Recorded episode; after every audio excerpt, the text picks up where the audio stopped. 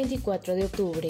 El ministro de Salud es destituido al revelarse depósitos a su ex conviviente. Según punto final, Jorge López coordinó con sus colaboradores transacciones por 98.400 soles a favor de la madre de sus hijos, Dervia Pasa. El presidente dijo que la decisión la toma para demostrar la absoluta transparencia de su gobierno y por los hechos que involucraría a López.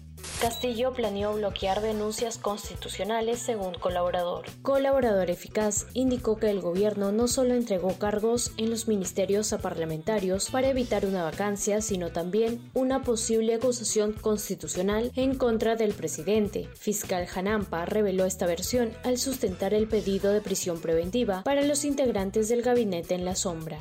El 65% cree que el presidente está implicado en corrupción. De acuerdo a una encuesta del comercio Ipsos, el 39% siente decepción del gobierno de Pedro Castillo, mientras el 64% peruanos informados del caso piensa que debe proceder denuncia constitucional. Boca logra un nuevo título con Zambrano y Advíncula. Boca Juniors se coronó campeón de la Liga Argentina luego de empatar 2 a 2 con Independiente en la Bombonera. Zambrano sumó su quinto título oficial con el cuadro argentino.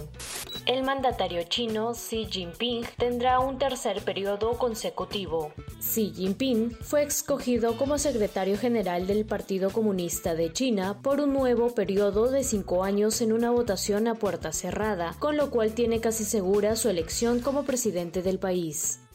Esto es El Comercio Podcast.